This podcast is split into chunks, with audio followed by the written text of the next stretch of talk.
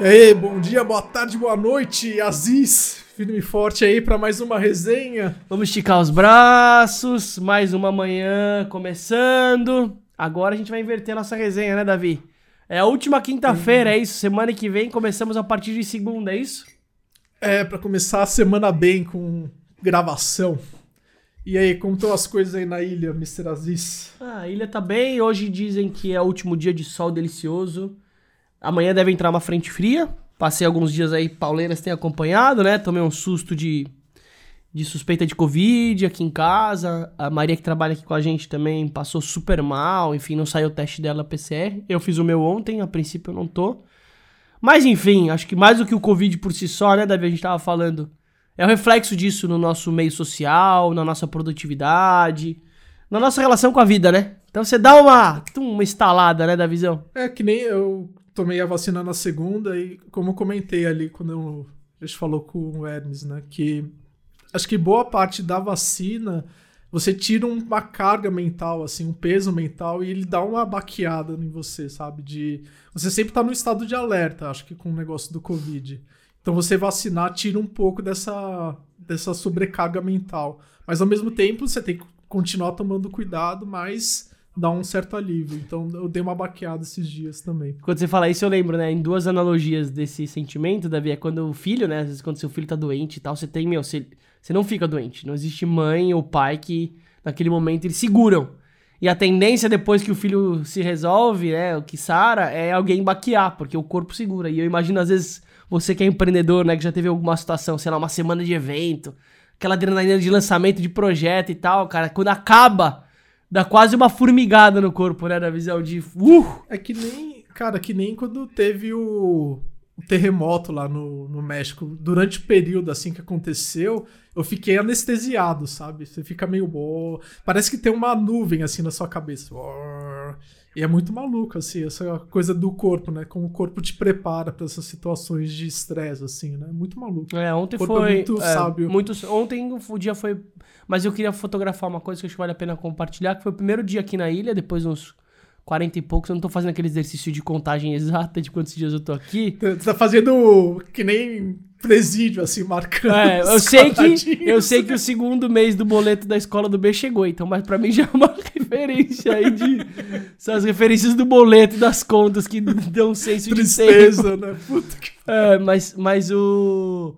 Mas ontem foi o primeiro dia que eu falei, puta, velho, acaba logo esse dia, velho. De todos os dias que eu cheguei aqui, foi o dia que a gente fala muito do presentismo, né? De estar presente, de se conectar com as coisas como são e, e saber que no final do dia as coisas sempre vão dar certo. De alguma forma ou de outra, você vai sair com um baita aprendizado para começar um outro dia zerado, né? Só depende da gente. Eu tenho, eu tenho um ditado, assim, que se não deu certo é porque não acabou, sabe? Eu tenho essa, Aí você vai dormir às 5 horas da manhã, 6 horas da manhã até acabar, né? Exatamente. É, mas a gente podia aproveitar o gancho, Davi, e falar um pouco de. Eu falei do boleto da escola dos nossos filhos. E acho que tem uma pauta importante que eu tô vendo um movimento muito forte de iniciativas investindo em educação adulta. O que acontece é, a gente está falando muito de lifelong learning, né, que é educação ao longo da vida, que é um termo que está bem em pauta. O Conrado, que é um cara legal também, que escreveu um livro recente, que vale a pena depois você dar uma pesquisada, que tá ouvindo a gente. Mas a gente tá deixando um pouquinho meio de lado, não sei se tem a ver com a pandemia, talvez, né, Davi? As crianças estão meio fora da pauta. Eu senti que deu uma queda nos assuntos relacionados à educação, à educação dos nossos filhos. É.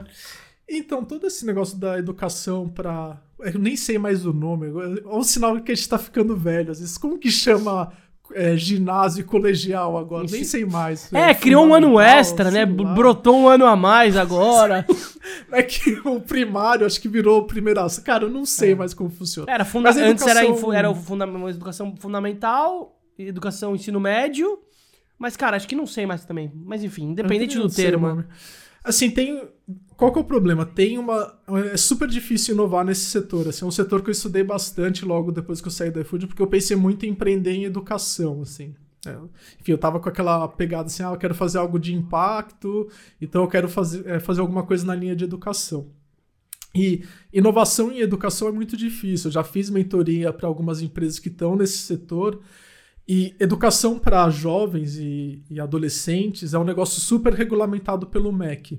Então, se você quiser inovar dentro da escola, os ciclos são super difíceis, porque você tem que passar pela essa regulamentação e o ciclo de venda é muito longo, porque, porque se você não entra no ano letivo, você vai demorar mais um ano para vender. Então imagina, cara, se você não vendeu naquele ano, fudeu, você fica um ano com a empresa rodando sem receita. Então é um setor muito difícil de inovação. E além disso, qualquer atividade extracurricular ela acaba tendo impacto na renda das famílias. Então, é difícil você criar um negócio dentro desse, desse mundinho assim de educação para jovens. Enfim, eu empreendo educação um tempo, né, com a SCAP. E a gente, em um momento da SCAP, a gente pensou em olhar para os jovens. E aí teve dois, duas barreiras, que foi essa que você falou, Davi, que é o, o modelo é muito burocrático. Ele, ele foi feito para não ser inovador, né? Tipo, você tem muito Sim. mais barreira, controle de qualidade, né? Porque o Mac poderia ser um grande controle de qualidade. Mas ele Sim. joga o sarrafo para um lugar de padronização. E o processo de educação é o oposto. Educação foi pro lixo. A gente tá falando de aprendizado, né? Como que você personaliza um negócio que não foi feito para ser personalizado? E aí tem um outro desafio, Davi, que você falou, que quem compra as coisas não são as crianças. As crianças aí não são empreendedoras. São os pais. Sim. E os pais são conservadores. A gente tá falando de uma geração extremamente conservadora. Que ainda escolhe a escola baseada em qual vestibular o filho vai passar, sendo que a gente nem sabe se daqui cinco anos vai ter vestibular, né, Davi? Então, assim, tem um modelo meio complexo que é você faz um negócio diferente para transformar uma criança, mas que ela é codependente de um conservador e que tá olhando só para as necessidades dele, né? Hoje a gente vê a distância entre pais e filhos cada vez maior. Os filhos estão muito mais conectados com a tela, com os amigos do game. E ainda mais que agora game deixou de ser de nerd, né? O game agora virou legal. Ou influenciando. Você vê, eu vi ontem também uma matéria de uma mãe que apagou a conta da filha de tinha 2 milhões de seguidores no TikTok, uma menina de 8, 9 anos. A mãe apagou e a menina topou fazer junto e escreveu aquele textão. Porque, mano, imagina 8 mil, 8, 8 anos, com 2 milhões de gente tendo que fazer é. vídeo. Uma loucura, né? Imagina o impacto na cabeça da criança. Mas é engraçado isso que você comentou, assim, porque eu tenho acompanhado bastante meus cunhados aqui, escolhendo escola para criança. Meu cunhado mudou aqui para Ribeirão também. E o outro cunhado ele tá procurando escola para a filha pequena dele. E a Érica, que é a minha é, concunhada, ela falou: Putz, eu, eu tô entre colocar ela numa escola Waldorf ou numa escola mais tradicional. Putz, mas aí ela ah, mas é difícil colocar numa escola Waldorf, como que eu coloco? Waldorf, para quem não conhece, é um método de ensino mais um pouco mais liberal, que deixa as, as crianças um pouco mais livres, assim, para definir as atividades delas. Então é, é complicado, assim, é. Eu, me colocando na posição de pai, eu também ficaria com um pé um pouco atrás. E vendo até a minha educação. Eu estudei numa escola construtivista durante o, o fundamental, e no ginásio eu fiquei numa encruzilhada, assim, para uma escola mais tradicional, mais pauleira, ou para uma escola menos pauleira, assim, mais, sei lá, um um, um, um, outro tipo de escola. Eu acabei indo pro Bandeirantes. Para mim foi muito bom, porque eu sempre fui um cara muito pouco competitivo, muito pouco, é, sabe, olhando, não era um cara competitivo. Aí eu fui pro Bandeirantes, criou isso dentro de mim, o que foi bom, sabe? acho que Sim. me preparou bem para a vida.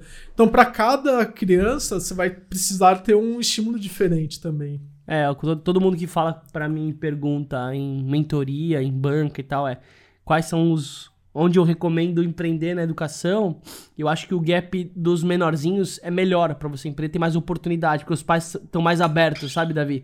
Se errar, depois eu acerto no ensino médio. Então, eles são mais ousados. A palavra Waldorf hoje, eu até queria depois pesquisar no Google, né? Mas ela já é, deve ser uma palavra que tá virando trend topic como educação alternativa. Mas Waldorf é só um modelo, você tem vários outros modelos. Sim. Tipo, você pode misturar vários, por exemplo, o próprio Davi falou de construtivismo, que veio um pouco da cultura do Paulo Freire, que já é diferente. Você tem outros modelos surgindo, Sim.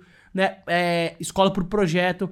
Mas, para mim, o gap, e a gente precisa olhar para isso, que é onde é mais difícil, mas normalmente a gente até teve um papo recente com o Hermes, né? Recente. O Hermes é um líder comunitário super bacana a oportunidade de empreender não tá só onde a onda tá. Você tá nos lugares onde ninguém tá olhando. Para mim, o ensino Sim. médio, que são jovens de 12 a 16 anos, que é uma situação crítica de país que a gente tá vivendo e de mundo. São pessoas que estão sozinhas, é, com um senso de autoestima baixíssimo, presas numa tela, com uma distância paterna gigantesca. Cara, e o um ensino convencional e outra, eles nem estudaram, eles têm tipo duas, três horas de aula por dia. O que, que vai acontecer? Vai refazer o ano, Davi? Pra mim, esse ato E que a gente vai ter de é educação. bizarro é. também que o pessoal tá tentando reproduzir o modelo bancário de educação, que você fica sentado na cadeira e fica, o professor depositando conhecimento na sua cabeça, no online. E no online é muito difícil, porque você não consegue controlar direito o que tá acontecendo ali. E as crianças se dispersam muito rápido. Então, você deveria fazer o modelo de classe invertida, em que você tem uma parte que o aluno faz, que é a parte do ensino bancário, mas é uma parte bem pequena do conteúdo. E aí você consegue usar todas as tecnologias de LMS, que tem um videozinho, tem os exercícios, que é, funciona muito bem. E aí você usa o professor nos momentos que efetivamente o aluno precisa, que é na resolução de problemas, de dúvidas, nas discussões tal. Então, e que é o conceito de flipped classroom, né, de classe, é, Invertida. classe invertida. Então, putz, tem, tem muita coisa para fazer de inovação no, no setor de educação.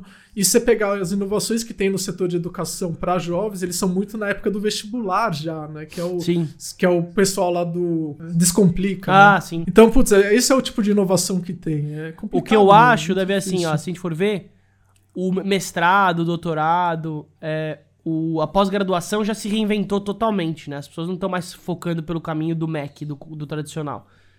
Antes, o movimento para os jovens era muito o que você falou, era, era, era educação incremental. Era robótica, educação financeira, universo maker, o inglês. Então tinha um lugar meio de correr por fora. Era, era, era substituir o inglês e o esporte, que eram os padrões onde os pais olhavam, para criar coisas mais específicas. Eu sinto que a pandemia vai acelerar a chutada de balde no ensino médio. Eu já boto fé que ano que vem vai ter um monte de pai fazendo modelos unschooling. Mas não é o unschooling deixando a criançada em casa, velho. É largando a escola, falando, foda-se, velho. Eu vou montar o meu próprio processo de aprendizado do meu filho, que não tá sustentando mais assim. E, cara, e se um faz esse movimento, ok, fudeu pro filho.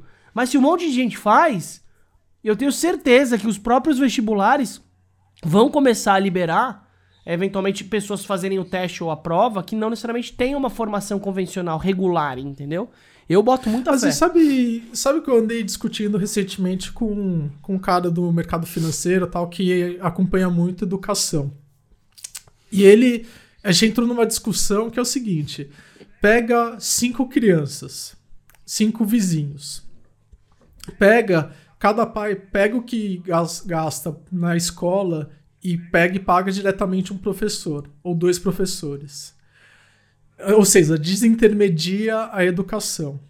Pega principalmente para a parte mais quando é mais jovem, você não precisa ter um professor super especializado por matéria. Eu acho que também não precisa no geral. E aí você pega e faz uma escola que cada dia você tá na casa de, um, de uma criança. Então, segunda tá na casa de um, e assim por diante. Cara, eu, eu chuto que vai sair mais barato para os pais e os professores vão ganhar mais. A gente não, eu não cheguei a fazer a conta, mas eu acredito que a conta fecha. O problema é como você regulamenta isso no MEC. Eu sei que nos Estados Unidos tem uma empresa que chama Wonder School. Wonder School? Acho que é Wonder School. Que você. Eles são como se fosse uma, uma plataforma onde você consegue procurar escolas de bairro que são bem, assim, cada uma tem sua metodologia tal. Eles oferecem um pacote para você conseguir gerenciar essas escolas de bairro pequenininhas. E, putz, é, é um novo modelo de educação que está crescendo bastante e acho que eventualmente vai vindo para o Brasil. E quem quiser empreender dentro de educação, acho que é um modelo muito bacana, apesar das dificuldades em termos de regulamentação. O Bernardo tá estudando numa escola aqui na ilha que chama Instituto Thier, já falei em alguns episódios. Pra quem gosta de modelos alternativos de educação, vale olhar. Eles se posicionam como sociocracia, como governança, né, no sentido de ser algo mais dinâmico, onde o próprio modelo de é uma democracia meio participativa, entendeu? Você não terceiriza. Então os pais tomam as decisões, eles abraçam de fato a manutenção, o pedagógico e de fato não é complementar. O código da escola é todo aberto. Então, por exemplo, se eu quero mudar Pô, a escola tá uma merda, os lixinhos do banheiro tão lixo. Tá, tipo, os lixinhos do banheiro tá tudo meio caído os pedaços. Eu preciso trazer pro coletivo, e o coletivo por si só toma a decisão em conjunto, desde coisas pequenas, até eventualmente, putz, precisamos contratar uma professora trans, ou uma, um professor LGBT com essa pra trazer um pouco desse DNA pra escola. Putz, tem crianças aqui na comunidade que precisam ser incluídas, precisamos pensar numa bolsa inclusiva. Tudo é discutido, é óbvio, são grupos pequenos, Davi, acho que você falou uma, uma coisa chave, que é. A gente tá falando de 50, 60 pais sendo casais, né? Então são metade disso, 30 crianças. Já é um pouco mais complexo. Você vê que tem pessoas que não conseguem se envolver tanto e vão muito na onda, né? Mas tem que ter esse núcleo forte. Então eu acho que esse movimento que você falou, Davi, dos cinco, os amigos estão se juntando, já acontece. Só vou reforçar. Infelizmente, os pais não são ousados ainda o suficiente, que não começou esse movimento para fazer isso pros jovens. Infantil já tá é rolando. O problema, Ziz, que tem um negócio que você, os pais eles contratam a escola como serviço porque eles querem terceirizar essa dor de cabeça toda. Isso que é o complicado, sabe? Eu- não vai ser todo pai que vai pensar que nem você, que vai querer participar da escola tal. É, é complicado Mas isso. sabe o que acontece? Eu acho que o pai de hoje, Davi, ele é o efeito manada. Ele é a, a, a Maria vai com as outras, sabe assim? Não sei se é esse termo que eles falam. A- a- a- o, o- aonde a vaca vai, o boi vai atrás. Eu sinto que você precisa ter um movimento que são os, os vanguardas, né? Os pioneiros, que criam isso, fazem esse movimento pra, esse, pra essa galera olhar, porque isso é um problema em casa. Ele acha que ele tá terceirizando, Davi, mas o que ele mais tá tendo é dor de cabeça. O mais tá tendo é desgaste em casa. Você acha que é fácil hoje ter um filho problemático? Um filho agitado? Um filho viciado? Velho, quem aqui não conhece alguém da família, não precisa ser nem necessariamente filho direto, que tá passando por esse momento? Isso é realidade, cara. Então, assim, eu acho que esse modelo de que você falou de terceirização, que é o delargar, ele já tá falido, porque, de novo, a educação vem da família. E eu acredito muito forte nisso, né? Tipo, o processo de aprendizado, ele nasce de um pressuposto dos nossos valores e das nossas referências em casa. Se isso não existe, o que, que eu vou cobrar de uma escola? E, tem, e acontece isso também, o cara bota arma na escola, né? Fala, pô, que nem você falou, escola, não aguento mais o meu filho aqui 4, 3 horas por dia online, que nem uma barata absorvendo conteúdo. E você, pai, o que, que você tá fazendo pra ajudar? Você sabe qual é a realidade do seu professor, que também é pai? Né? Porque a gente coloca, meu, o cara tá tendo que preparar conteúdo online, Dá as aulas com conteúdo online com nível de atenção que é baixíssimo. Gente, fala, acabou e faliu, entendeu? O modelo por si só. Só que Faliu, essa reconstrução, ela também é terceirizada. O que, que o pai faz? Ele troca a criança da escola. Ele tira a escola do bairro, que é uma puta escola da hora, com uma proposta de valor diferente do modelo convencional, objetivo, etapa. Fordista, né? E é fordista, né, Davi? Porque aí, um- assim, é um, e é um, de novo, esse, esse impacto o pai não vai sentir naquele momento. Ah, meu filho está falando inglês perfeitamente, meu filho está aprendendo cálculos, aritmética. Mano, mas a médio e longo prazo, cara, seu filho vai ser um número. O mundo corporativo vai ser cruel com ele. O socioemocional dele, né? A gente fala muito isso do socioemocional. Ele é oco. Então você vai sofrer mais lá na frente. Ah, mas lá na frente ele já é um adulto, porque acontece isso também, né? É, convenhamos, né, Davi? 18, 20 anos, eu já tô criando meu filho pro mundo. Não é bem assim, cara. Não é bem assim. Hoje tem muito marmanjo de 30, E 20 você anos em pegar casa. Toda, você pegar toda os tipos de coisa que são importantes para a vida, elas são pouco enfatizados durante a, o ensino fundamental ali. Pô, você não aprende educação financeira, que é um negócio importante, você não aprende empreendedorismo mesmo, não é um tema que é falado. Então, tem uma série de coisas que são coisas importantes para a vida que não são discutidas. O próprio como se posicionar no digital, sabe? Uma habilidade super importante. Como, assim, eu até tava falando com a Ziz que antigamente, quando. Antigamente ficou parecendo um velho, assim. Mas o pessoal tinha muito. Eu, assim, o sonho de todo mundo era ter uma banda de rock e ser VJ da MTV. Hoje, hoje em dia, eu vejo que o sonho da criançada é ser youtuber e streamer, sabe? Não, e elas já Esse é são. sonho. E é um sonho. Já são, e é porque é um sonho exatamente. fácil, né, Davi?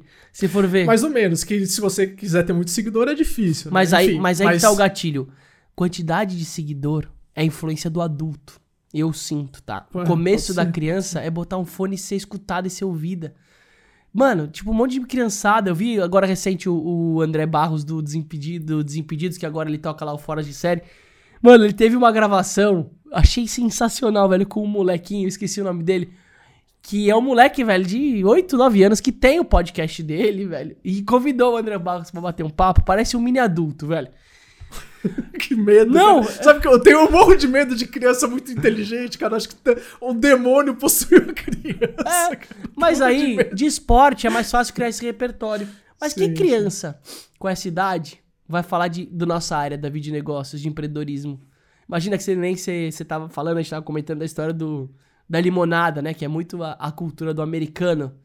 Que pra mim isso é diferente de educação financeira. Educação financeira que a gente tá ensinando pras nossas crianças, pra mim isso é uma cagada. Eu sou totalmente contra isso, porque a criança ela precisa aprender a ser ela no começo. Isso é, isso é simpatia. É o adulto achando que ele sabe o que a criança precisa, velho. Isso é uma merda.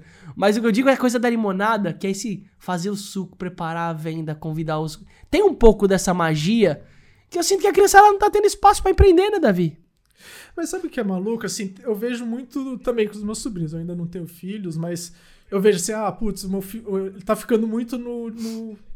Tem muita tela. Mas, pô, de repente, se você criar uma atividade em que ele usa a tela, mas num jeito mais lúdico, mais útil, né?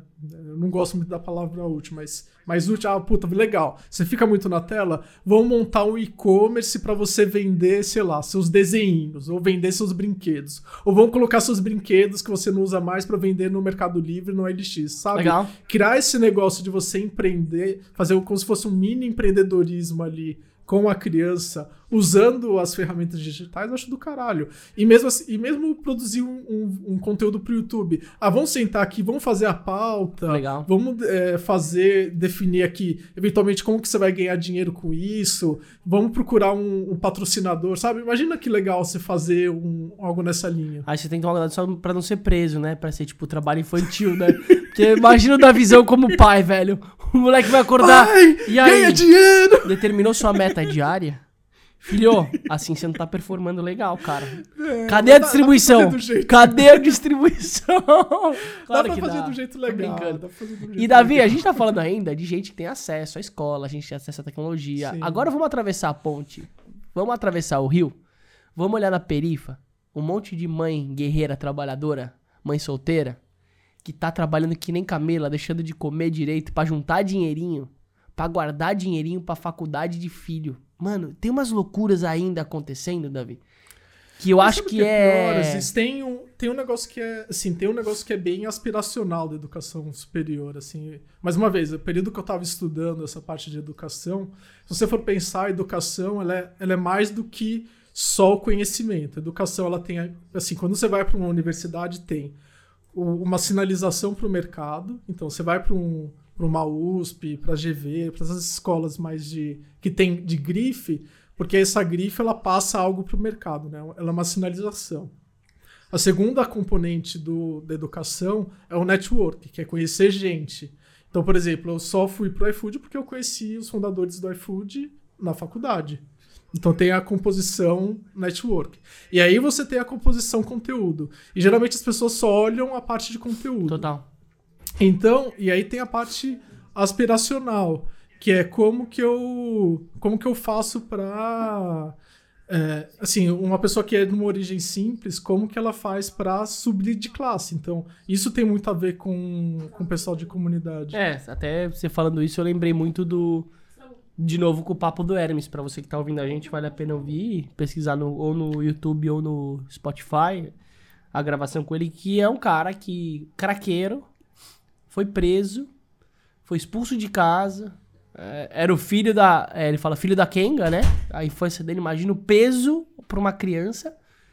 Ou seja, a perspectiva dele, cara, é aquela perspectiva tríade, né? Que é ser traficante, ser favelado, ser fudido é, e, e, cara, e, e, se envolver em algum projeto social, sei lá. O cara virou um puta empreendedor. Acho que assim, o Hermes ele trouxe uma perspectiva que é uma exceção, na verdade.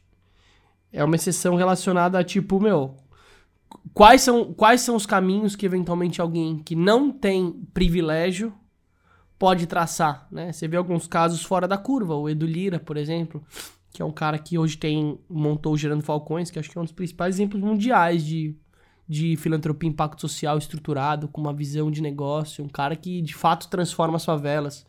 É um cara que traz protagonismo para um lugar que tem muita abundância. Então ele muda a lente, ele não traz o drama, né? Ele traz a alegria, o improviso. É um cara que eu, puta, eu admiro muito pelo que ele faz, que é um cara que podia estar tá muito, tipo, o cara que conseguiu sair da favela. Mas é um cara que ele não é que ele saiu da favela, ele ele respirou o ar de fora para trazer um ar oxigenado para dentro, entendeu? É, acho que esse movimento também é super importante, né? Você vê, às vezes, por exemplo, movimentos em outros países. Sei lá, a China, de chineses, eventualmente, que vão estudar nos Estados Unidos. Então, eles buscam um processo de formação mais convencional. E aí esses processos eventualmente eles seguem para uma vida independente.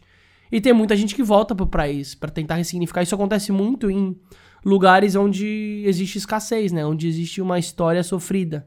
Então, sei lá, vários países árabes também. Pessoas saem, vão estudar, conseguem algo incrível e voltam.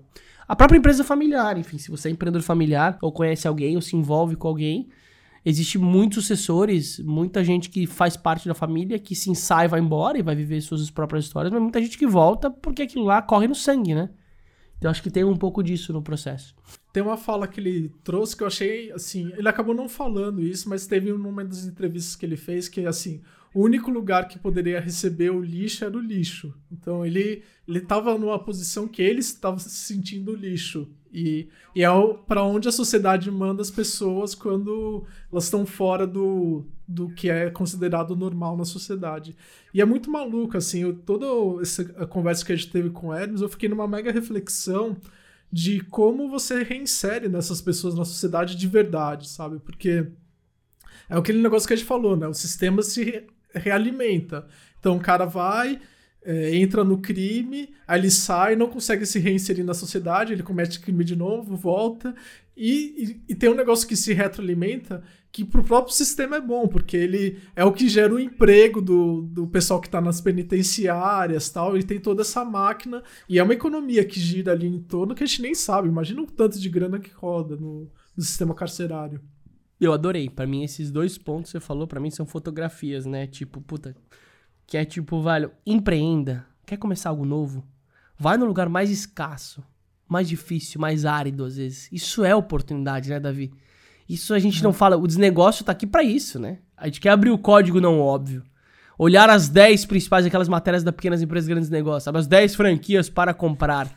Velho, a onda já passou, cara. Você vai pegar, você vai surfar o final dela. Isso é, gente, isso é óbvio. Não precisa ser um pouco inteligente para perceber isso. O que você precisa fazer é antecipar a tendência ou mais.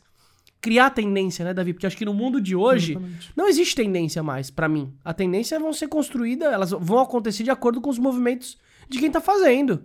Eu posso surfar uma tendência. Eu tenho outra eu tenho uma outra, desculpa te interromper, mas eu tenho uma outra teoria que a partir do momento que aparece curso sobre aquele, aquele tema, quer dizer que a onda já passou. Porque quem tinha que ganhar dinheiro com aquela onda já ganhou. Exato. Ah. E agora o pessoal tá, tá tentando tirar leite daquela vaca ali, ensinando para os outros. Mas Perfeito. a oportunidade grande mesmo passou. Faz todo sentido. Faz todo sentido do mundo. E aí, outra coisa que eu queria fortalecer, que você falou do, do Hermes, além de olhar para o árido, né? que é a. Qual que era o outro ponto que ele falou também? Que é. Que ele virou um semeador de pessoas, né? Eu até marquei isso aqui no é. caderninho. Que é o cara é, que veio do sítio e roubava Na banco, verdade, o pai né? dele, o pai dele saiu do sítio, que assim, vendeu o sítio dele porque ele achava que o filho dele não queria mais ficar na agricultura. E hoje o passatempo dele é plantar, é fazer plantações, então ele planta mandioca na casa dele e tudo. E o negócio do banco, né? Então ele hoje em dia ele trabalha com agricultura e ele trabalha com com o sistema financeiro, com o banco Tarimba, né, que chama o banco que ele Cacimba. Tá Tacimba, isso. Então, Cacimba. Putz, é, é, maluco como a vida. A vida dá volta. Te leva, é, ela te leva pro, E na verdade, gente, se a gente for ver, ela não te leva aos mesmos pontos. É que se você se permitir, você vai seguir o pozinho mágico que você tem no seu bolso, que é o que você viveu. Às vezes o ser humano ele quer se convencer de algumas coisas, mas pô, o Davi e o Aziz que se permitem um pouco mais nessa altura da vida. E olha que a gente não tem nem cabelo branco, mas a gente já tá se permitindo viver. Eu, te, eu tenho mais que você, às vezes, Mas você tinge? Eu não tô vendo nenhum, gente. Não, é que, tá, é que tá, não aparece. Ah, é o filtro da câmera, entendi. é o filtro. Eu, eu, eu sou tipo, é tipo blogueiro, eu coloco o filtro. É, o meu problema é outro. Meu problema são as entradinhas, Davi, ó. Já tô começando ah, a ter umas entradinhas. Daqui a pouco você, daqui a pouco você raspa a cabeça e vai ficar estiloso. Não fala isso, velho. Se eu falo isso pra André, ela brinca. Mas se você fizer isso, você tá fudido. Mas é um pouco da história que é tipo assim, quando a gente se permite um pouco mais, você vai vendo que esses padrões, né, Davi, de movimentos e de escolhas, eles não são só intuitivos, eles, eles fazem muito sentido, porque são padrões onde você tem mais prazer, onde você se identifica mais, onde você conhece mais daquilo, onde você tem mais rede de relacionamento. E a coisa vai fluindo mais. Mas eu queria pegar um ponto do Hermes, Davi, que eu, marquei, eu olhei aqui no caderninho das anotações, que é mapear mercados a partir de potenciais, né? Ele falou do IDH. Que às vezes a gente mapeia a, a relevância de um país ou de uma economia a partir do que ela produz. E eu achei que é muito legal a gente olhar a partir do que ela tem de potencial de produção. Cara, a favela é um potencial de produção de comida bizarro, animal. É uma mão de obra barata. Você tem terra e você tem espaço. Você tem ociosidade, né, Davi?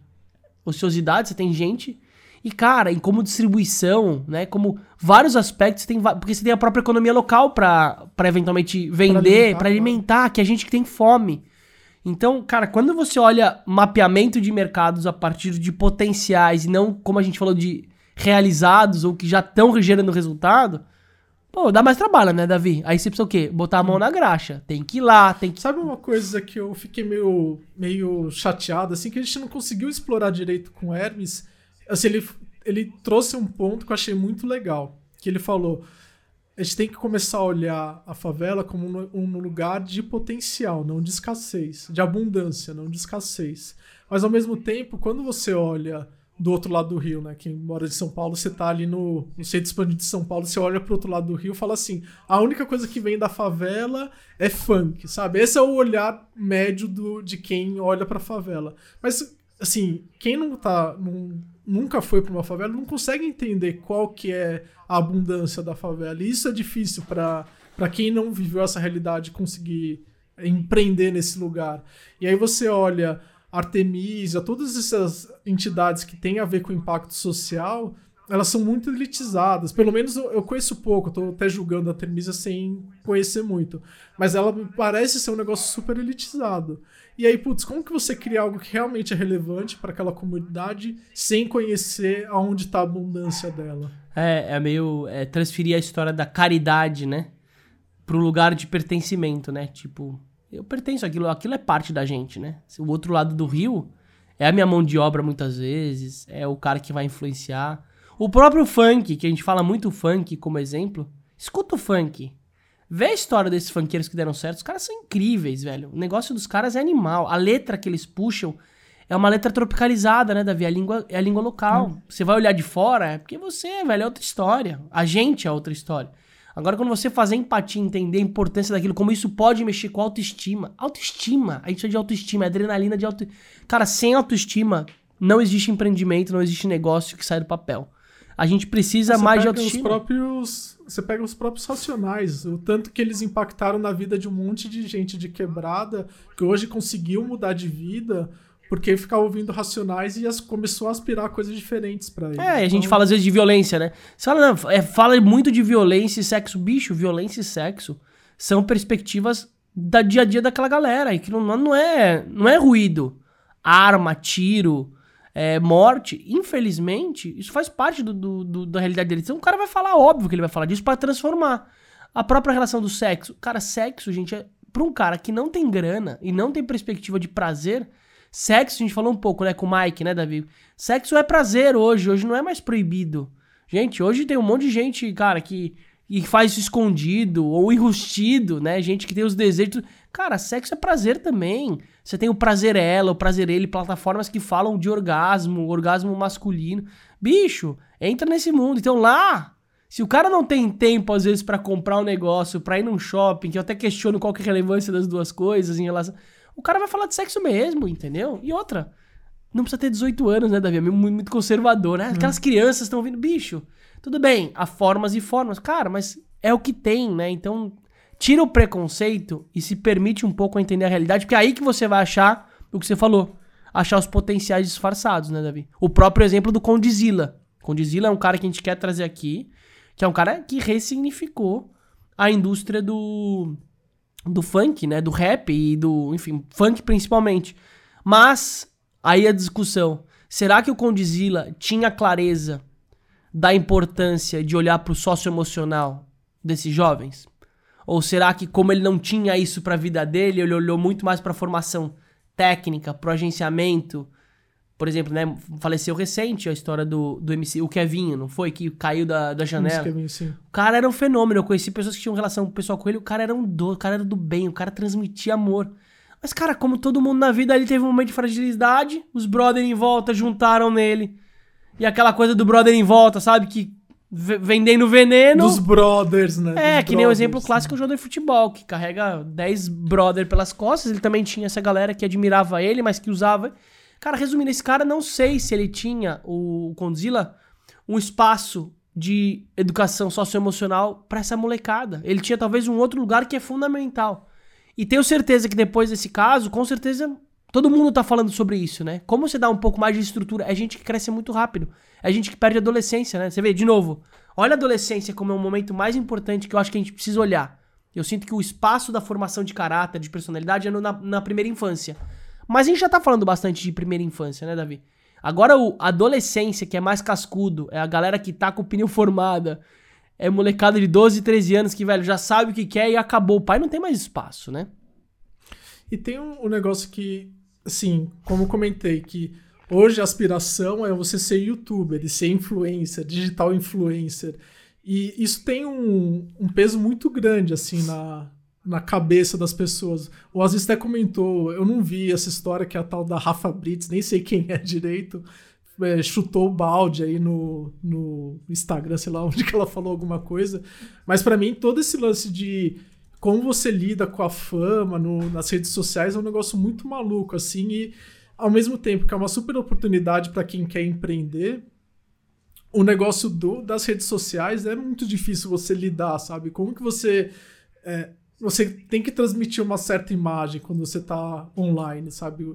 A imagem de realização, a imagem de que você. de abundância, que você tá bem. E como que fica isso na sua cabeça e na cabeça do jovem? E como que o pessoal que tá na favela vai aspirar é, ser alguma coisa? Então tem um. Esse mundo das redes sociais cria um, uma questão pro ego, assim, muito complicada. É, a, Rafa Brito, sei lá, milhões de pessoas que seguem. É uma galera, ela é mulher daquele Felipe Andreoli, a esposa, né, dele, que é um cara da Globo, um super a- a- apresentador e tal, que se deu super bem usando um perfil mais descolado. E ela acabou virando uma super referência de empreendedorismo é, feminino. É, ela escreveu livros, enfim, tem, acho que tem um repertório super legal. Nem entro questionando ou não o que ela produz. Mas tem um desafio, né? Ela trouxe um pouco da história do juramento de ser influenciadora digital, né? Uma coisa é você se tornar um influenciador, a outra coisa é você usar aquilo como plataforma de alimentar o seu próprio ego. Que é muito tênue, né, Davi? Talvez ego todo mundo tem. Você que tá ouvindo a gente, com certeza tem. Todo ser humano tem ego. O que não tem ego é o autista, pessoas que às vezes são muito descoladas desse lugar. Mas a gente vai passar por esses processos, né? E aí, é um caminho sem volta, né, Davi? É o em cima do palco. Se você subiu em cima do palco e construir uma legião de pessoas que te seguem, fudeu por um lado, né? Não tem muito glamour também, né? Porque aí você vai ficar refém desse lugar, você precisa sair desse lugar. Se colocar como igual. Até isso é uma recomendação do Léo e de pessoas que a gente conversou, né, Davi, antes de montar o nosso podcast ou a nossa plataforma de conteúdo. Cara, a gente quer priorizar engajamento e qualidade, né, da visão. Tipo, a consequência, a distribuição é o segundo momento. Primeiro a gente entender o que, que conecta a gente, o porquê que a gente fala, qual o reflexo disso nas pessoas que sejam nossos amigos, familiares ou pessoas próximas. O que que isso tá impactando, qual o nível de recorrência, né, Davi? Que isso é muito legal, pô. A gente tá com uma recorrência altíssima de gente que tá, de fato, ouvindo e seguindo a gente porque achou legal e que tá contribuindo no paralelo pra gente melhorando. A gente tá muito aberto ao, ao melhorar. Agora, cara, a galera que já começa tracionada, né, Davi? Que já começa com uma aceleração, cara, ferrou, porque você não. É que nem craca. Um veleirão, se juntar muita craca, velho, você tá ferrado. Você vai andar leso, né, velho? Fica pesado. E outra, tirar craca, meu, se fica aqueles. Quase um molusco gigante lá, é, é difícil, você vai ter que tirar, você vai ter que pagar. Então, assim, não é fácil esse lugar. Então, eu ia falar pra você que quer virar influenciador digital, ou pior, né, a gente falou de criança, que você quer que seus filhos sejam influenciador digital, velho, toma muito cuidado, velho. É, não é o melhor, não, não necessariamente é o melhor caminho da vida. Isso é uma consequência, né, Davi? É uma consequência. Você tem que ter- E qual que é o qual conteúdo que você vai falar? Você vai ser influenciador digital do quê? Se você nem realizou ainda. É o legado, né? A gente falou um pouco com o Mike disso. Acho que o Hermes tem um pouco disso, essa coisa do ancião, né?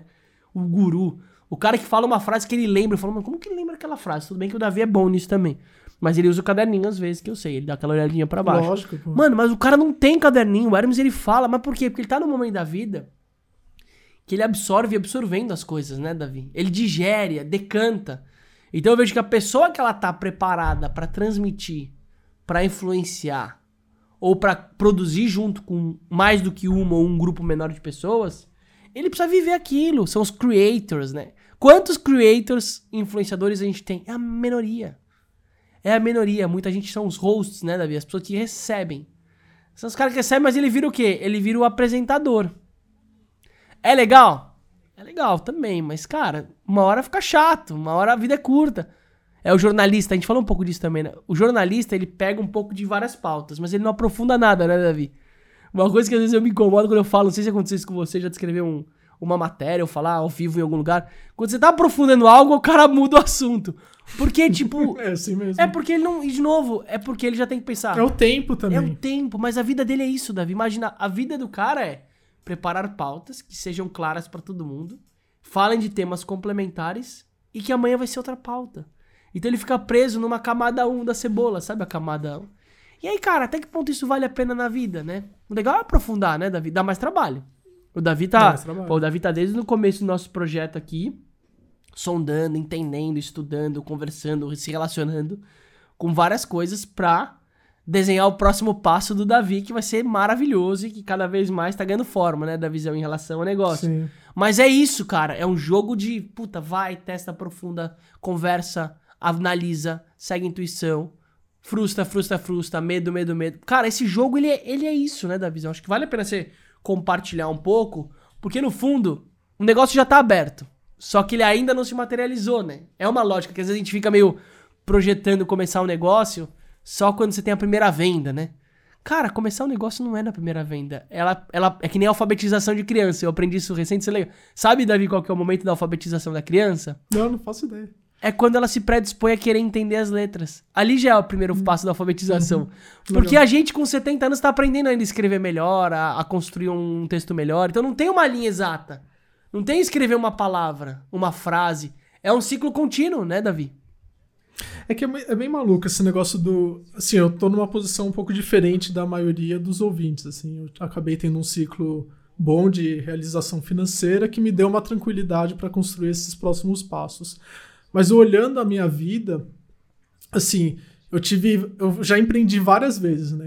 E várias coisas que não deram certo. Então, eu dei a Cuide-me, eu tive. Eu, quando eu era mais jovem, eu montei um negócio de vender software pirata. Eu já fiz um milhão de Nossa, coisas. Nossa, Davi! Qualquer dia eu posso contar um pouco dessa história, é muito engraçado. Mas enfim, eu, sim, então eu cheguei nesse ponto da vida que, assim, eu essa realização financeira que eu tive, eu tive um papel importante pro sucesso da iFood e tudo, mas ao mesmo tempo não é um legado meu, assim, é um legado é, de outras pessoas. Eu tenho, eu, como eu falei, eu tenho bastante orgulho do, do que foi construído na iFood, mas não é meu aquilo, sabe? E como eu até comentei isso com às vezes depois da conversa do Hermes, assim, que eu sinto que tem essas pessoas que elas são muito boas do zero pro um. Então, quer pegar algo do nada e colocá-la no mundo. E aí tem pessoas que são boas do 1 pro 2. Eu me vejo muito o cara do 1 pro 2, que é pegar algo que existe e tornar esse negócio maior, assim. E, e aí eu fico nessa briga, assim, interna, assim, para empreender. Putz, será que eu começo algo do zero e levo pro 1? Sendo que eu sei que eu não sou bom nisso. E, ou eu pego e já pego algo do 1 e, e ajudo a levar pro 2. Então, eu tô tendendo a ir para esse negócio de, de pegar algo do 1 e levar pro 2. E por isso, inclusive, que eu tô investindo em várias empresas para tentar achar qual empresa que, eu, que faz sentido eu pegar ela para levar do 1 pro 2. Então, mas é, é o que o Aziz falou, é uma briga eterna de é, de vai, se frustra porque aqui não é o caminho, aí você dá dois passos para trás, aí você dá um passo para frente, pesquisa daqui, pesquisa dali. Mas é o que eu falo, o Aziz falou assim, eu vejo que a empresa ela já está aberta na minha cabeça. Mas é, qual que é o caminho que eu vou seguir, que é o, é o difícil. E ao mesmo tempo, não tem caminho certo ou errado. Tem o caminho que vai dar certo. E eu tô tentando achar o, esse caminho que, vai, que é o que vai dar certo. A vida não é linear, não é racional, né, Davi? Ela não cabe numa planilha. A gente pode até querer se convencer, né? Acontece isso muito na hora que alguém quer vender um negócio e o outro quer comprar um negócio. É, é o momento mais difícil, porque sempre um vai achar que vale mais e o outro vale menos, porque não é, é subjetivo, né, Davi, o processo. Você sabe disso? Você já viveu é, algumas situações tem... dessas? É meio complexo porque ele não é não é exato. Tem o negócio do Taleb, que é um cara que é meio guru de, do mercado financeiro e tal. Ele, assim, por incrível que eu gosto muito do Taleb, assim, tem muita gente que não gosta, mas eu gosto muito dele. E uma coisa que ele fala que é a falácia do vencedor, assim, que você pega, você percorreu um caminho, e aí você olha para trás e fala: "Ah, eu pensei nisso, eu pensei naquilo, eu pensei naquilo outro", sendo que boa parte do que acontece numa trajetória, ela é ditada pela aleatoriedade. E aí acontecem várias coisas que vão se alinhando e que acaba dando certo. Mas e aí você fala, não, eu pensei, né? Você racionaliza algo que aconteceu. Então eu mesmo, quando eu olho para a trajetória do iFood, beleza, assim, deu, deu certo. Mas tem um, um alinhamento de coisas ali pouco prováveis de serem alinhadas, que por mais que a gente pudesse falar assim, ah, não, a gente está controlando isso, tem várias coisas que aconteceram ali que foram, de uma certa forma, sorte que a gente acabou pesca, é, estando no lugar certo e conseguindo pescar. Mas foi o alinhamento entre é, o crescimento do celular, do smartphone, foi a distribuição do Facebook muito barato, foi a distribuição por canal de TV fechada muito barata, foi pegar a primeira onda de influenciador digital que foi do, do Porta dos Fundos lá do como chama do esqueci o nome dele. Ednet, não. Não, o... não, não é Ednet, o do o Porchat, o Fábio Porchat. Então, cara, se pegar foi um alinhamento de muitas coisas que a gente pegou para o negócio dar certo. Então a gente pegou uma mega onda do digital, do, do mobile, mais várias mega ondas de distribuição, que hoje em dia já não estão mais estão disponíveis, cara. Então é muito difícil outro, outro iFood surgir. Então, cara, é, é, e aí é muito fácil falar não, e aí a gente pegou e criou o aplicativo que deu certo, não sei o que, cara. Sim, mas tem suas vírgulas aí. É, eu vi um amigo meu, o o Rogério, que ele era o ele era founder de uma empresa de benefícios e tal, chama Alia e tal. E tava no Cubo. E aí ele saiu, ele tá montando um negócio chama App Justo. Não sei se você já viu, Davi. Não, não vi. É um app que se propõe a desintermediar ou criar de fato um modelo meio meio iFood, meio esse de distribuição de comida não sei se é inicialmente só comida e depois outras coisas. Mas que ele tem um modelo meio fair trade, né? Que é uma coisa que acontece hoje, está sendo cada vez mais valorizado. Para você que tá ouvindo, vale a pena depois dar uma olhada. Davi também quero saber depois sua opinião. Mas é que essa coisa da, dos selos e das certificações, né? Que é uma coisa que rola cada vez mais. Que são as empresas não se classificarem só pelo mercado que elas atuam ou pelo produto que elas vendem, mas pelo que elas acreditam. Então você vê, o mercado de orgânico a gente fala bastante, né? Então isso é uma certificação. O orgânico é mais do que só olhar pro, pro agrotóxico, né? Você olha pro processo produtivo, você olha pro, pra preocupação com quem tá manipulando aquele tipo de alimento, você olha pra segurança alimentar, você olha para vários aspectos, além do, do produto agrotóxico ou não. E tem outros, né, Davi? A gente tá vendo muito, não sei se você que tá vendo já viu um pouco da história da B Corp, né? Empresas B.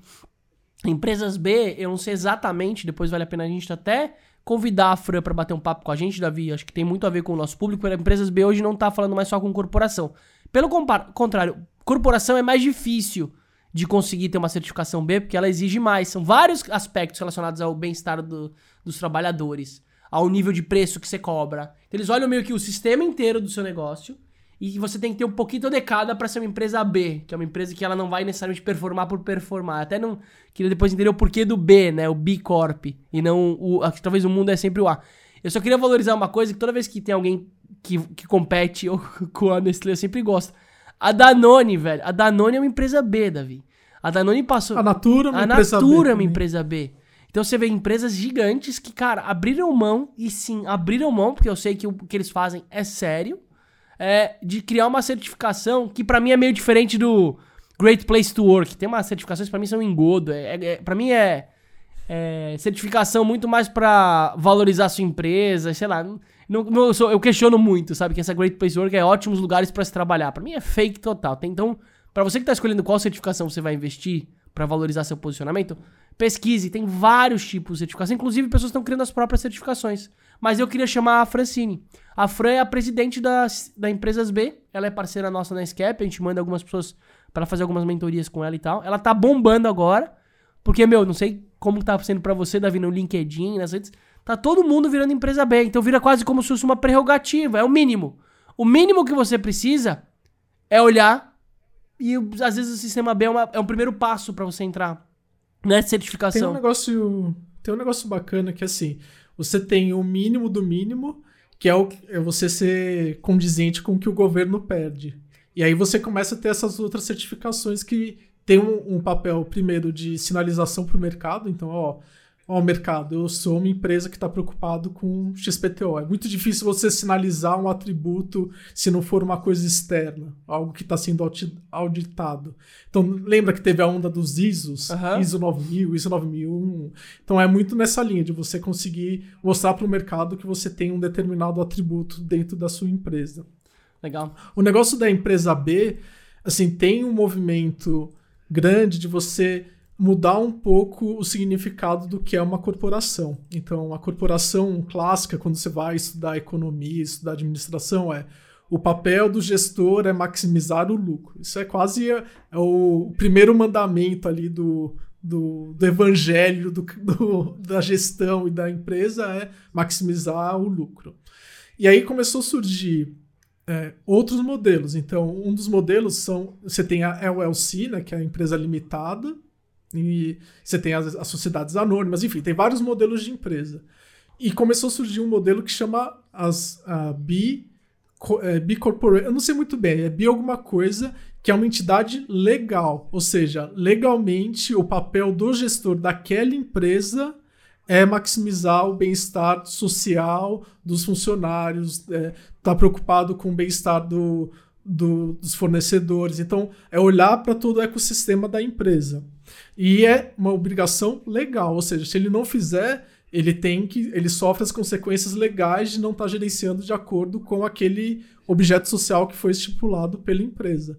Então, olha que legal é isso. Assim, legal. Isso ainda não existe aqui no Brasil, essa entidade legal mas em outros países já estão surgindo e a Bicorp, essa certificação, ela é uma certificação que não necessariamente ela cria essa obrigatoriedade legal para a empresa e para os gestores da empresa. É uma certificação muito mais de sinalização para o mercado. Mas imagina que legal, Aziz, você conseguir criar esse tipo de empresa aqui no Brasil, sabe? Que no objeto social dela tá escrito isso. Assim. Eu até olhei o aqui no site, é, é eu olhei no site, é isso, né? Uma, é, são líderes que buscam construir um modelo econômico, então a base de qualquer negócio ele sempre tem um. E de novo, não dá para esconder, qualquer negócio ele vai olhar pro aspecto econômico é, como algo central, mas que ele trabalha três coisas muito importantes. O inclusivo, ou seja, um econômico que inclui, fala de, né, de inclusão, às vezes, normalmente de quem, de, de quem tá embaixo, não de quem tá em cima ou do lado. Equitativo, que tem a ver um pouco dessa história da diversidade, né, de inclusão, que também, o, o, equita, o equitativo, Davi, o que, que seria aqui? Seria tipo. É... Nem ideia, pra falar E o regenerativo? O regenerativo é, cara, o que, que aquela instituição tá devolvendo, ou tá resgatando, ou tá sustentando dentro do mercado que ela atua. É, todo esse mundo de, de certificação e de. Acho que especificamente de B Corp, acho que é um tema que a gente tem que conseguir trazer para os próximos capítulos aí do, do nosso podcast, com certeza acho que seria legal trazer a sua conhecida aí para falar um pouco de Bicorp. E esse todo esse movimento, principalmente da parte jurídica envolvendo as, as Benefit Corporations, acho que é muito legal e é um tema que a gente tem que explorar. E, e infelizmente hoje eu não sei se tem alguma iniciativa, depois até bom de pesquisar, mas aparentemente não tem nenhum marco legal para esse tipo de empresa. É, e tem um lugar que eu acho que é legal, que eu acreditava muito quando eu conversava com um brother de de que a gente, quando a gente conversava sobre política, né? Ele falava, Aziz, quais são os caminhos de se filiar a um partido e querer transformar? É que nem na educação, né? Você quer mudar a educação? O que, que é melhor, Davi? Você entrar no modelo de educação e querer mudar lá dentro? Ou você criar algo paralelo que você crie mais força do que aquilo, né? O que, que faz sentido? Você criar um partido que seja um partido ou você criar uma outra coisa que tem uma força como se fosse um partido e que de alguma outra forma ele consegue direcionar, é óbvio. Então tem esses lugares também, né? Até que ponto a B Corp uhum. precisa ser algo padrão e o mais legal dela é ser paralela mesmo, sabe? Tipo assim, você cria quase como se fosse um outro modelo, né? O que você falou, o ISO. O ISO pra mim é. E o ISO pra mim é, é de novo, é a contramão de muita coisa. Porque, tudo bem, tá, a indústria faz sentido. Mas, cara, padronizar Sim. processos, imagina quanta empresa, velho, gastou tempo, energia, grana para uma, pra uma indústria hoje que é a indústria 4.0, que também não tem mais aquele modelo de Fordismo, como você falou. Então eu acho que o mundo paralelo, eu acho que as coisas mais legais, elas normalmente surgem no paralelo. A Skype a gente usa é. muito, tudo bem, não dá para generalizar, né, da visão. Mas acho que muita coisa que tá acontecendo no, no emergente, que tá surgindo, brotando da terra, é coisa que a gente, como empreendedor, tá de olho. A notícia não sei se vai vir como a gente fala no exame, acho que a exame já publicou. A notícia vai vir em outros lugares, né? Ela vai vir no Ninja, na, em outras plataformas que estão fervendo assuntos polêmicos. Causas. Até isso, um cara, um cara me fala, uma outra dica também é. Siga também, às vezes, nas suas redes, pessoas que você não gosta. Porque... Eu faço isso direto. Né? Faz total É, sentido. só não precisa ficar curtindo as pessoas que você não gosta também, né, Davi? Não vai. like. Mas eu digo seguir, Deixa- porque você desvicia a Deixa- sua, a sua referência, né? O seu repertório. Teve, teve uma pauta dessa semana, um- uma notícia que saiu nessa semana que até eu, às vezes, acho que acabou trocando, que foi a questão do MST lançar um, uma letra de crédito agrícola, um, LL, um LCA. Eu não sei se foi uma LCA ou uma CRA, enfim. Ele, ele emitiu um- uma letra para financiar as atividades agrícolas do MST. E é uma pauta legal, assim, é uma pauta polêmica. Como eu comentei que Brasil, assim, eu não gosto muito do MST, pode ser totalmente preconceito mesmo. Mas o Aziz tem o ponto dele que ele acha que tem muita coisa legal acontecendo lá dentro. Mas o que eu acho mais incrível do MST ter criado essa CRA, essa LCA, não sei muito o meu instrumento que eles criaram, é que você, eles utilizarem um instrumento que está disponível para o grande capital tradicional para apoiar uma causa que é considerada uma causa política social. Achei do caralho, assim, é, independente se você gosta ou não, eu particularmente não gosto do MST, palmas para eles, assim, por- pela sabedoria de fazer isso, assim. Em vez de só criticar o, o que existe, usa o que existe para fortalecer a causa. Eu acho muito legal. O, até é um pouco disso que eu, quando o Davi fala do Aziz tem uma opinião às vezes um pouco diferente, Davi, é porque eu tento não olhar o macro. Porque o macro a gente cria os rótulos, né? Todo mundo do ST, esse tipo de gente. Cara, eu tô vivendo aqui uma realidade que até me ajudou a desconstruir um pouco disso, né? Que tem na Lagoinha, que é em Ubatuba, uma comunidade que ela já foi uma comunidade invadida, mas que ela conseguiu pôr direito à terra. Hoje, sei lá, são umas 350 famílias que produzem comida agroflorestal, que é regenerativa, e que ela se encaixa em Bicorp total. Ela não, só, não sei se eles sabem que isso existe, nem, nem a certificação orgânica eles têm, porque eles não usam, nem, nem veem valor nisso, né? Porque às vezes é isso, é tanto aquilo que você às vezes nem precisa da certificação. Quanta coisa. Mas resumindo, os caras eles fazem o quê? Criam um grupo de WhatsApp com todos os moradores da Ilha Bela, onde tem uma lista, Davi, bem tosco, um formezão, um formulário que, que eles botam toda. A cada 15 dias eles botam a listagem do que, que eles têm disponível. Eles produzem hoje mais ou menos uns 60 tipos de coisas lá. Que, legal. vai desde pão, torta, até ervas, até tomate, batata. Cara, é muita diversidade, muita. Você preenche a lista do que você quer, coloca seu nome e você escolhe o valor de doação. Porque que nem o Instituto Chão, que tem uma causa, é um negócio que tem lá em São Paulo, que também deixa um preço democrático. Ó, isso aqui é o custo. Se você quiser, você doa alguma coisa. E tem doação que vai desde 5, 10, 100, 20. Mas basicamente eles, eles conseguem viabilizar a entrega a partir do momento que fecham 50 em pedidos. Então, nesse grupo de WhatsApp, eles soltam lá a lista que tem da, da- do, do que foi colhido, o que tem disponível. As famílias colocam. Cara, faz a conta de quanto custa. É, é total modelo de tirar o intermediador, Davi. E o legal é que você consegue É ver as demais. famílias. Eles mandam os vídeos, eles estão ali na feirinha. Você vai num lugar único pra pegar o, o alimento lá. Então, eles estão numa, num espaço, enfim, um espaço específico que eles conseguem, tipo uma feira. E aí já tem todos os kits separados lá e você paga no Pix. Você mostra. O Pix ajudou muito também esse tipo de coisa, né, Davi? Ah, o cara mostra o Pix ali, já depositou, cara. Hoje eles giram de 100, 150, 200, 250 pedidos da visão. Olha que oportunidade de Que business, animal. velho. Por dia ou por. A cada semana? 15 dias.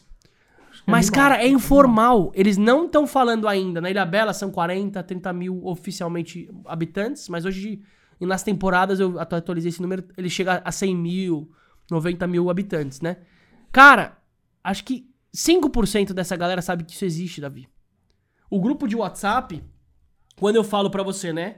É, ó, o grupo de WhatsApp, de que pede 150 pedidos, ele tem 150 participantes.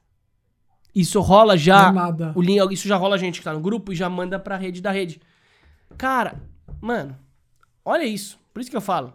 Tem oportunidade de negócio que tá escondido. Então, se você que tá aqui, direitista, extremista, e falar que, velho, tudo que é esquerda não funciona, né? Ou tudo que é lulista, né? Que a gente tá numa fase meio do bolsonarismo e lulismo. Lul- É bolsominion ou lulista, né? Não tem Cara, meio termo, abre o né? código, velho. Entende o movimento dos caras. Os caras são vanguarda. E eles vão captar uma grana. Eu boto uma fé danada que esse movimento, e não, eu não sei se pode, tá, Davi, nesse formato do CRA, se pode investir gente de fora.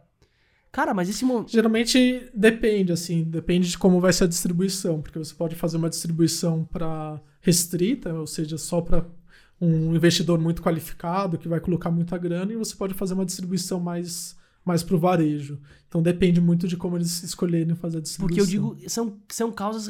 Pô, você vê que, assim, tirando a bandeira vermelha, o que, o que é, né? Olha que da hora. Tirando a causa política, assim. Acho que a minha birra com o MST é a causa política, que eu não concordo. Mas, enfim. É, eles, mas aí. É, tirando a, causa, é, tirando a causa política, o movimento em si é válido, é né? Você tem os grandes latifúndios no Brasil tal, que de alguma forma tem que resolver, é. sabe? E aí tem o desafio, né, Davi? Quando a gente olha para esses movimentos das empresas, se olha a, a, sei lá, olhando um caminho mais famoso, a Tesla é o Elon Musk. Não é ele. Ele é uma figura. Tem uma galera lá Sim, dentro. Figura pública. O iFood não é só o Davi na época, o fundador, é uma galera. Esses caras, eles representam as estruturas. Então a gente não pode olhar só com um olhar mais preconceituoso. Por isso que eu gosto de olhar menos pra. A liderança é o porta-voz. Por exemplo, o, o, o, presidente de um país, ele é uma figura só. Ele não faz quase nada. Quem faz para você são os vereadores, os deputados, é uma galerinha ali, mano. Esse que tá mais próximo claro, de você, inclusive. Vai ficar muito preso à imagem institucional, que ela é importante, é o que você falou, ela que move. Mas, cara, aquilo lá é uma imagem específica. Então, olha mais a fundo. Eu eu pago um pau. Quando, esse exemplo que eu falei para você que tá ouvindo, né, animal? Se eu falasse para você que era da comunidade super sustentável, de uma galera que sai das cidades para montar um business da hora. E...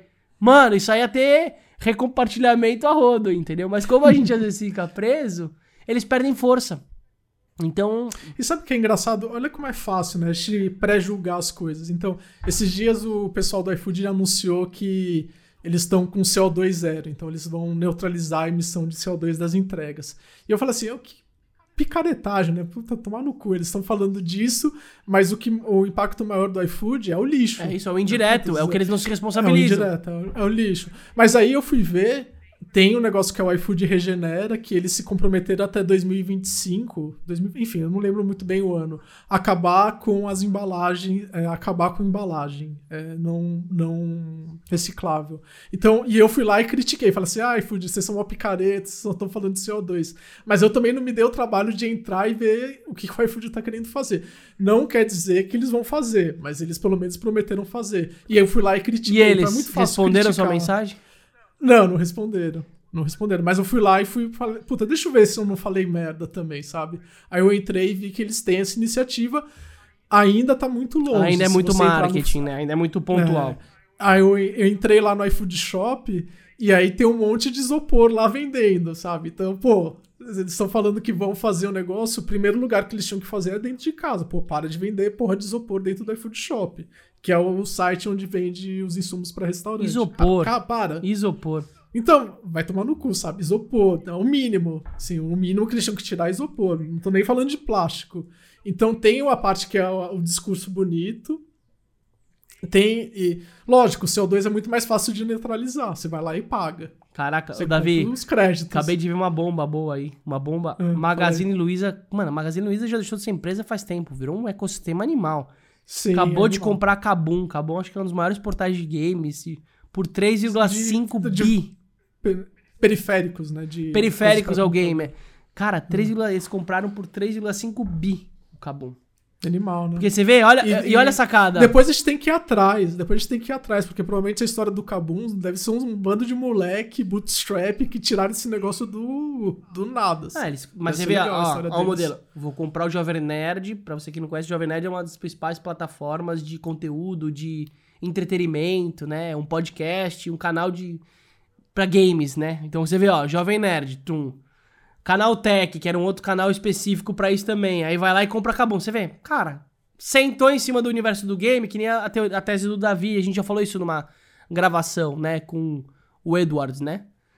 Eu falei certo. Sim, o Edward, que, que era a história de eventualmente comprar uma empresa que já existe. No caso dele foi mais ousado, ele comprou uma empresa falida, né?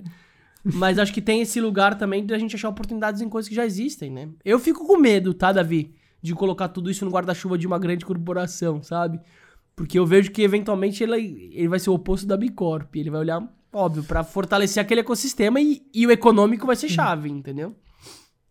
Acho que o negócio do. assim, tem um, uma coisa que eu acredito bastante, que é uma das razões de ter criado o podcast, que é a questão da, de você produzir conteúdo e você ser dono da sua distribuição. Então, por isso que eles foram e compraram o Jovem Nerd. Então, em vez de você ficar pagando aluguel para o Facebook, para o Google, eles vão lá e compraram uma plataforma de conteúdo para diminuir a dependência do, do marketing pago.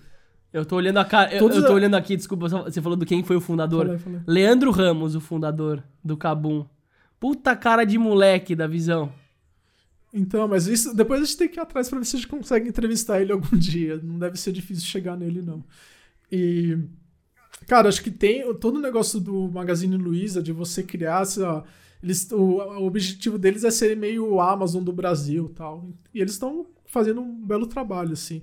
Eu tenho sérios questionamentos sobre o modelo da Amazon, mas eu, o Magazine Luiza tem feito um bom trabalho de se reinventar como, como varejo. Muito bom, gostei do papo de hoje, da visão. Também, igualmente. É isso então, gente. Muito obrigado para quem ouviu até agora. Valeu, gente. Nos vemos por aí. Tchau.